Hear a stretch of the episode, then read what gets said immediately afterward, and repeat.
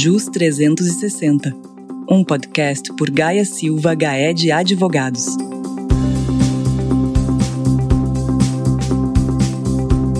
Quem nunca sonhou em receber uma herança milionária de um parente desconhecido? Será que é uma boa? Olá, eu sou Juliana Quadrado, apresentadora do JUS 360, e hoje estou acompanhada da advogada Isis Brizola Tavares e do advogado Gerson Estocco, ambos de nosso escritório no Rio de Janeiro. Olá, Isis! Olá, Gerson! Tudo bem com vocês? Oi, Ju, tudo bem com você? Oi, Juliana, tudo bem? Tudo bem, Gerson, tudo bem, Isis? Eu agradeço muito a participação de vocês aqui neste episódio e hoje explicando um tema um tanto quanto fantasioso, né, para muitas pessoas. É a tão popular ideia de receber uma bolada de herança ou uma doação, que soa muito bem para quem quer viver de sombra e água fresca. Mas será que é tão fácil assim? Gerson, aqui já para a gente começar a explorar esse tema. Quando alguém recebe uma herança ou uma doação, existe algum efeito tributário em cima disso? Oi, Juliana. Existe sim. Mas eu queria te dizer, antes de mais nada, é ótimo, né, receber uma bolada de herança. Mas existe um efeito tributário, sim, que as pessoas precisam saber. A gente tem a incidência na transmissão da herança, ou mesmo numa doação, do imposto de transmissão causa-mortes e doação. O ITD ou o ITCMD, como alguns assim batizam e reduzem aí o nome do imposto, como tantos outros é, que também têm nomes de batismo, né? Então, ITD ou ITCMD, ele assim é chamado. Mas eu queria já de antemão, Juliana, é, considerar exatamente o que faz ensejar esse imposto, né? Como você disse, a herança. Então, é um imposto que incide não sobre renda, não sobre qualquer operação, mas sobre a transmissão, né, a passagem de bens ou direitos por causa da morte, então é um imposto de transmissão causa mortes, e também em vida, por doação. E as pessoas às vezes se esquecem exatamente desse ponto, que a transmissão de bens em vida também faz incidir né, o imposto sobre transmissão causa mortes e doação. Esse imposto, Juliana, ele tem alíquotas fixas, alguns estados determinam alíquotas fixas ou progressivas. Lembrando que ele é um imposto de natureza estadual. Portanto, cada estado tem o direito de legislar da melhor forma sobre a incidência do imposto na transmissão de bens e de direitos. Perfeito, Gerson. A gente comentou há alguns episódios atrás, né, sobre o planejamento sucessório e a gente falou um pouquinho sobre essas doações, né, essa questão de herança. É, se você não ouviu esse episódio, volte duas casinhas. A gente tem aqui no Jus 360 e explica um pouquinho mais, e aí talvez a Isis possa explicar melhor sobre a peculiaridade dessas alíquotas. Né? Você comentou que elas variam de estado para estado Isis, como que funciona isso? É, então, na verdade, as alíquotas variam bastante. Alguns estados, como o Gerson mencionou, possuem uma alíquota única de incidência, na grande maioria de 4%. Esse é o caso dos estados de São Paulo, Paraná, Espírito Santo. É, por exemplo, já em Minas Gerais, a alíquota atualmente é 5%.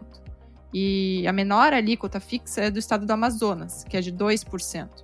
Nesses casos de alíquota fixa, independentemente do valor do bem recebido a título de herança ou de doação, o contribuinte deverá recolher necessariamente o montante equivalente a essa alíquota, seja de 4, seja de 5, seja de 2, sobre o valor do bem herdado ou recebido em doação. Outros estados, por outro lado, já possuem alíquotas progressivas. A tendência é que os estados possuam todos alíquotas progressivas, o que significa uma majoração de tributação. Esse já é o caso do estado do Rio de Janeiro, que desde 2018 tem uma alíquota que inicia em 4%, e de acordo com a faixa do valor do bem herdado ou recebido em doação, pode alcançar até 8% a título de imposto. No Distrito Federal, inicia em 4% e o máximo 6%. E já Santa Catarina também é um caso bastante peculiar, porque a alíquota mínima é de 1%. No estado de Santa Catarina tem valor mínimo para início de incidência, e a alíquota mínima é de 1%, chegando a 8% para valores acima de 150 mil reais. Então, de modo geral, as alíquotas desse imposto variam de 1 até 8, sendo uma média de 4%. Tá ótimo. Agora, Gerson, eu estou em dúvida aqui. Vamos supor, eu estou em São Paulo e eu recebi uma herança, né, ou uma doação, um imóvel no Rio de Janeiro. Quem deve realizar o pagamento do imposto? É quem está doando ou quem está recebendo? E para qual estado? Bom, como a gente falou, né, esse imposto é um imposto estadual.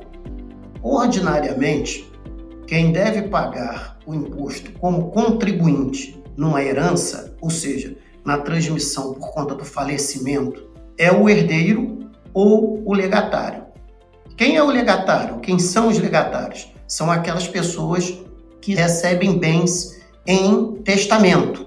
Por exemplo, é muito comum as pessoas deixarem testamentos e os legatários às vezes não são exatamente os herdeiros previstos em lei. Então, os contribuintes, quando há a causa mortes, são os herdeiros ou os legatários. No caso da doação, aí depende da lei estadual a lei estadual pode optar entre o doador, como contribuinte, ou donatário, aquele que recebe né, a doação, como o contribuinte do imposto. É, no caso, a gente também precisa saber se a natureza do bem que está sendo transmitido, seja por herança, seja por doação, se essa natureza é de bens imóveis ou de bens ou direitos que não sejam bens imóveis. Quando nós estivermos falando de bens imóveis, o estado onde se situa o imóvel é que terá competência para legislar e cobrar o imposto de transmissão. Quando você estiver falando de bens móveis ou mesmo direitos de transmissão de direitos, você tem como competente para tributar o estado onde se processar o inventário ou mesmo o arrolamento, né? E vai ser sempre então o local onde será devido o imposto, aquele onde estiver o domicílio do doador.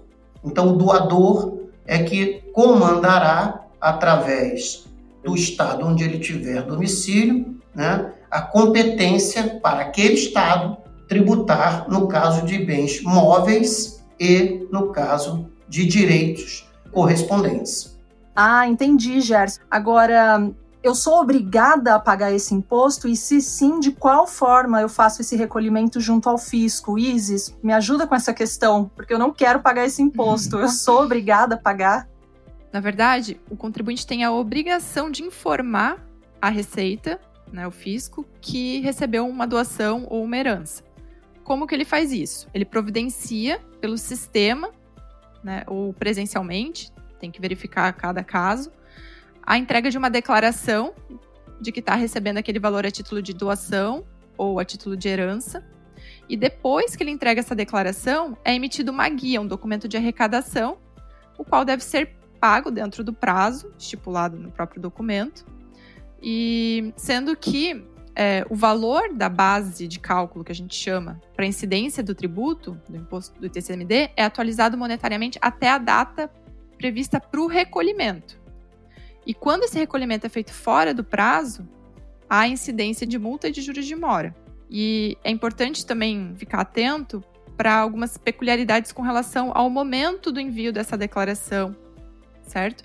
Porque no caso de uma doação extrajudicial, ou seja, que não é feita sob o amparo do Poder Judiciário ou do recebimento de herança por escritura pública, por exemplo, sem arrolamento ou inventário judicial, o imposto ele tem que ser recolhido antes da celebração do ato ou do contrato correspondente e da lavratura da escritura. Traduzindo, antes de eu receber esse valor a título de herança ou escritura ou doação, eu tenho que prestar essa declaração para a Fazenda Estadual, gerar a guia e pagar. Aí sim eu posso receber o, o bem. Juliana e Isis, só fazer um complemento nessa particularidade que alguns estados, como por exemplo o estado do Rio de Janeiro, ainda exige essa declaração, mesmo quando existe a possibilidade de você ter isenção. Aqui no Rio de Janeiro, por exemplo, a legislação diz que valores até cerca de 35 mil reais por ano doado a uma pessoa, há isenção do ITCMD. Todavia, essa isenção ela só fica caracterizada quando você também declara e pede ao fisco essa isenção. Então, essas declarações que a ISE se referiu também são importantes, mesmo no caso de não pagamento por isenção.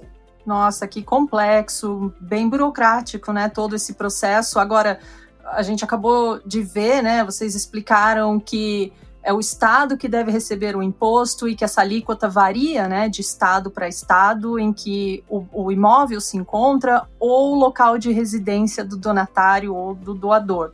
É, Gerson, agora se a gente mudar aqui o cenário, né? Então, eu estou em São Paulo e agora a doação, né, o imóvel, a herança que eu recebi não está mais no Rio de Janeiro, mas está lá na Espanha, está lá na Europa. Como que acontece nesses casos, então, em que né, esse bem está fora do Brasil? Juliana, ótima pergunta.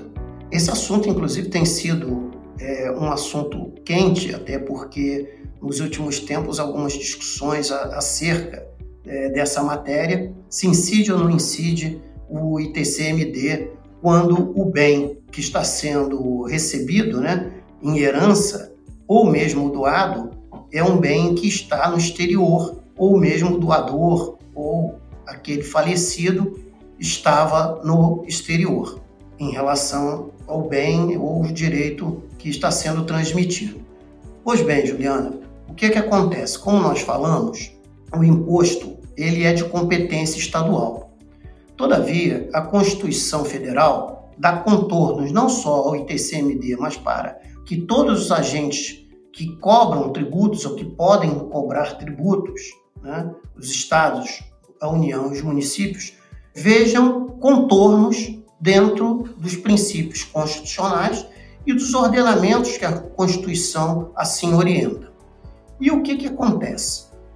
Para que você possa tributar qualquer herança, qualquer transmissão de bens no exterior, a Constituição diz que precisa haver uma lei complementar para regulamentar essa questão e para que, os estados, a partir dessa lei complementar de cunho de normas gerais, os estados aí sim possam regulamentar a cobrança. Todavia, nós já temos tantos anos, desde 1988 até agora, da Constituição, e a lei complementar ainda não foi editada pelo nosso Congresso Nacional. Significa dizer que há uma lacuna, há um hiato e um hiato que é necessário ser preenchido para que constitucionalmente os estados possam cobrar o imposto na medida e com as normas que a lei complementar assim definir.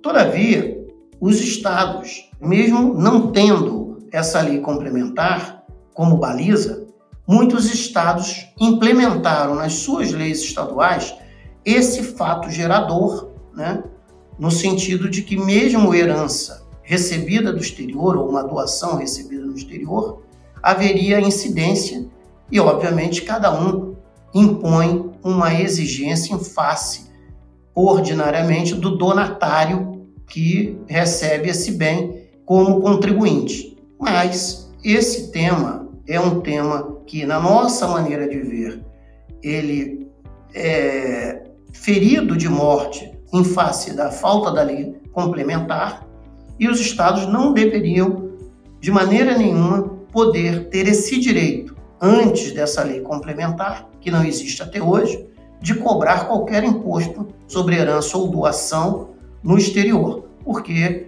isso fere os princípios constitucionais né? e há uma necessidade de harmonia né? entre todos os estados e todos os estados precisariam ser orientados por uma lei complementar para que eles pudessem ingressar através de leis estaduais específicas essas normas gerais assim como é, por exemplo, no ICMS, que é o imposto estadual, e tem uma lei nacional que orienta. Assim também é no caso do ISS, que é imposto de competência municipal, mas existe uma lei complementar que dá baliza para que os municípios, no caso, cobrem o ISS. E no caso do ITCMD, a gente tem a falta dessa lei complementar, o que nos parece ferir de morte aí a Constituição Federal. Nossa, Gerson, bem complexo mesmo todo esse processo. Agora, na esfera judicial, né, a gente fala aqui dos tribunais, essa briga entre os estados. Tem alguma novidade a respeito disso, né, Isis? Se você puder explicar um pouquinho se já tem decisões ou não é, acerca desse tema, como que está esse assunto? Sim, na verdade, os tribunais pátrios eles têm analisado a matéria, né, cada um de acordo com a legislação estadual que dispõe sobre essa exigência no âmbito do Estado. E vale destacar a decisão do órgão especial do Tribunal de Justiça do Estado de São Paulo. Né? Eles reconheceram a inconstitucionalidade do dispositivo legal instituído pela lei paulista para a cobrança do imposto sobre herança ou doação recebida no exterior sem a prévia edição de lei complementar. Esse precedente ele vem sendo aplicado pelo próprio Tribunal de São Paulo e ainda há entendimentos isolados também nesse mesmo sentido. Qual o sentido? Sim, resumindo, é no sentido de que, uma vez que a pessoa recebe uma herança ou uma doação no exterior, o estado de domicílio dessa pessoa não tem competência para exigir o imposto incidente sobre esse recebimento de bem ou herança no exterior porque não foi até o momento editada uma lei complementar que permita a ele, por sua vez, por meio de uma lei ordinária, instituir essa cobrança, certo? E essa matéria é tão importante que o STF acabou reconhecendo a repercussão geral, o que significa que ele escolheu um recurso que versa sobre essa matéria para julgar de forma a ser aplicado para todos os demais casos que discutem a mesma matéria. Esse recurso ele aguarda julgamento e, na verdade, foi recentemente iniciado o julgamento, agora em meados de outubro desse ano, sendo que o ministro relator, o ministro Dias Toffoli, ele votou no sentido de vedar a instituição pelos estados e o Distrito Federal do imposto sobre doação ou herança recebida no exterior, sem prévia edição de lei complementar. Apesar de o voto ser favorável aos contribuintes, o relator ele propôs que o entendimento a ser fixado seja aplicado somente ao recebimento de heranças ou doações posteriores à publicação da decisão, por conta do impacto negativo nas contas públicas. Isso significa que, se você, Juliana, recebeu uma herança depois que for publicada essa decisão dele, aí sim você não está obrigada a recolher o imposto incidente sobre esse recebimento, certo? Agora, todos que já receberam nos últimos cinco anos estão obrigados a realizar tanto a declaração como o recolhimento com base na legislação estadual. Ainda o julgamento não finalizou, o ministro Edson Fachin votou acompanhando o relator, mas na sequência o ministro Alexandre de Moraes pediu vista dos autos para analisar melhor a questão e o julgamento está suspenso até o momento. Perfeito, Isis. Então, é melhor que esse meu parente aí, milionário, que está na Espanha, espere um pouquinho até esse julgamento terminar, porque eu não quero pagar um imposto. Isso, esse julgamento é extremamente importante para todas as pessoas que estão nessa situação e a gente destaca a questão da possível modulação dos efeitos da decisão de Gerson, me ajudei. Bom, essa questão da modulação de efeitos é importante pelo seguinte: Obviamente, aqueles que já receberam essa doação no exterior, estão prestes a receber, que ingressem com ação judicial, porque possivelmente, se houver modulação de efeitos, ele vai capturar essa decisão com efeitos retroativos porque ele ingressou com ação judicial, por exemplo, já tendo recebido uma doação do exterior. Enquanto que aqueles que eventualmente não o fizerem, ou seja, não ingressarem com ação judicial, se a decisão do Supremo for pela inconstitucionalidade, mas com efeitos só para o futuro, não vai alcançar aqueles que, por exemplo, tiveram doações ou mesmo herança recebidas num prazo de cinco anos para trás. Então, essa é uma observação importante que deve ser considerada por aqueles que já receberam herança ou doação, ou mesmo que esteja prestes a receber uma doação no exterior. Perfeito. Nossa, que tema interessante. Eu acho que eu não estou preparada então para receber uma bolada ou uma herança ou um imóvel aí de um parente milionário. Já vi que não é tão fácil assim viver de sombra e água fresca. Mas eu quero agradecer então a participação de Gerson Stocco Isis Brizola Tavares, aqui conversando um pouquinho sobre tributação de doações de bens e herança recebidas no exterior. Gente, muito obrigada pela participação de vocês. Obrigada, Juliana. Foi um prazer estar com vocês. Oi, Juliana. Obrigado. Prazer estar com vocês, com todo o nosso público aqui. Mas eu diria: receba sua herança e discuta o tributo. Um abraço a todos. Um abraço. E se você quer saber mais sobre esse ou outros assuntos em matéria tributária, acesse gsga.com.br ou acesse o nosso canal no YouTube ou o nosso perfil no LinkedIn. Um abraço e até o próximo Just 360. Jus 360, um podcast por Gaia Silva Gaé de Advogados.